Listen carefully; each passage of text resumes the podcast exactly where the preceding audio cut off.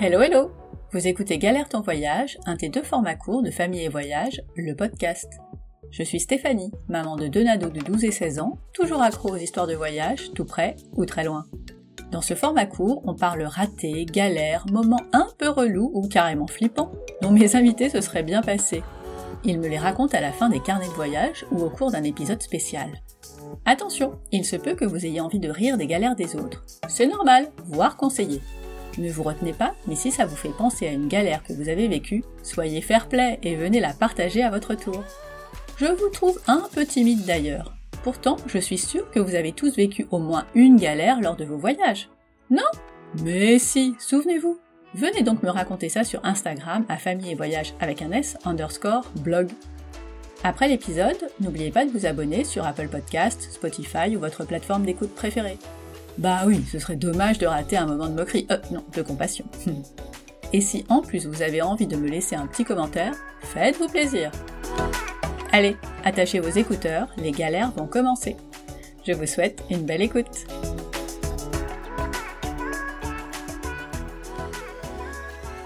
Cette semaine, c'est moi qui m'y colle. Je vais vous raconter une de mes galères de voyage dont je me serais vraiment bien passée. Nous étions à Rome pour les vacances de Pâques. C'était en 2019. Les nains, enfin les enfants, avaient 9 et 13 ans. C'était chouette. On a visité le Colisée, le Forum romain, mis des pièces dans la fontaine de Trévis, découvert le street art local et évidemment, on a mangé beaucoup, mais alors beaucoup de pâtes et de glace. Bon, en fait, on est en Italie quoi. Le jour de notre départ, nous passons par la gare centrale de Rome. Nous devons la traverser pour rejoindre le bus navette qui nous emmènera à l'aéroport. Nous avançons tranquillement avec nos valises, nous ne sommes pas en retard. J'aperçois un glacier.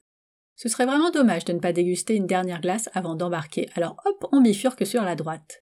Nous voilà donc tous devant, concentrés sur le choix de nos parfums. Allez, on commande. Noé, tu prends quoi? Pas de réponse. Je regarde autour de moi. Pas de Noé. Je tourne sur moi-même, il n'est pas là. Je commence à crier son nom, Népou aussi, l'angoisse se perçoit dans nos voix. Le vendeur de glace me dit qu'il appelle la police. Il ne parle pas français, mais pas besoin de traduction quand deux personnes commencent à s'agiter en criant un prénom. Une religieuse me dit qu'elle va surveiller nos valises. Je pense qu'elle ne comprend pas plus le français. Et oui, les religieuses italiennes sont gourmandes, on en a vu souvent manger des glaces pendant notre séjour. Nous appelons Noé de plus en plus fort. J'essaye de ne pas passer en mode panique. Je dois rester concentré, regarder partout, appeler encore. Nous nous dispersons. Théo cherche également.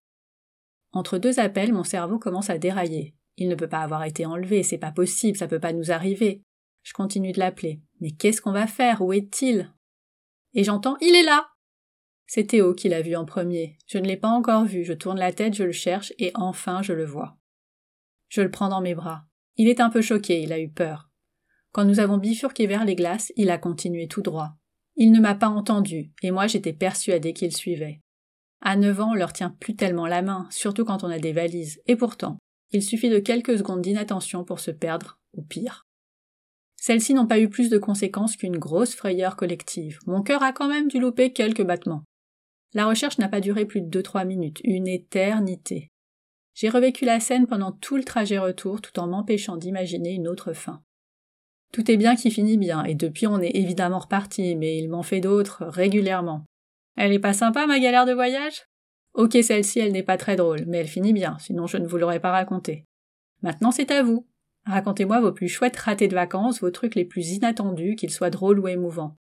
Et si ça ne vous intéresse pas du tout, bah dites-le moi aussi, comme ça on se crée ensemble cette collection de galères.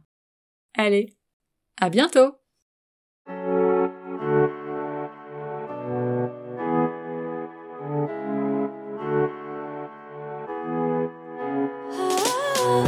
Voilà, c'est tout pour aujourd'hui. Merci d'avoir écouté jusqu'au bout. Si cet épisode vous a plu, bah dites-le moi en écrivant un petit commentaire sur Apple Podcast ou sur le blog. Vous pouvez aussi vous abonner, mettre une note 5 étoiles ou le partager autour de vous. Alors je sais qu'on vous le rabâche tous, mais c'est notre petite récompense après tant d'efforts pour vous proposer un chouette épisode. Et ça dit à Apple qu'il faut le mettre en avant. Alors à votre bon cœur, monsieur dame Comme d'habitude, toutes les notes sont sur le blog famille et voyage avec un. Vous voulez ouvrir vos carnets de voyage? Vous aimeriez en écouter un sur une destination particulière? Retrouvez-moi sur Instagram, à famille et voyage, toujours avec un S, underscore, blog. À bientôt pour le prochain épisode. D'ici là, prenez soin de vous, inspirez-vous et créez-vous de chouettes souvenirs en famille.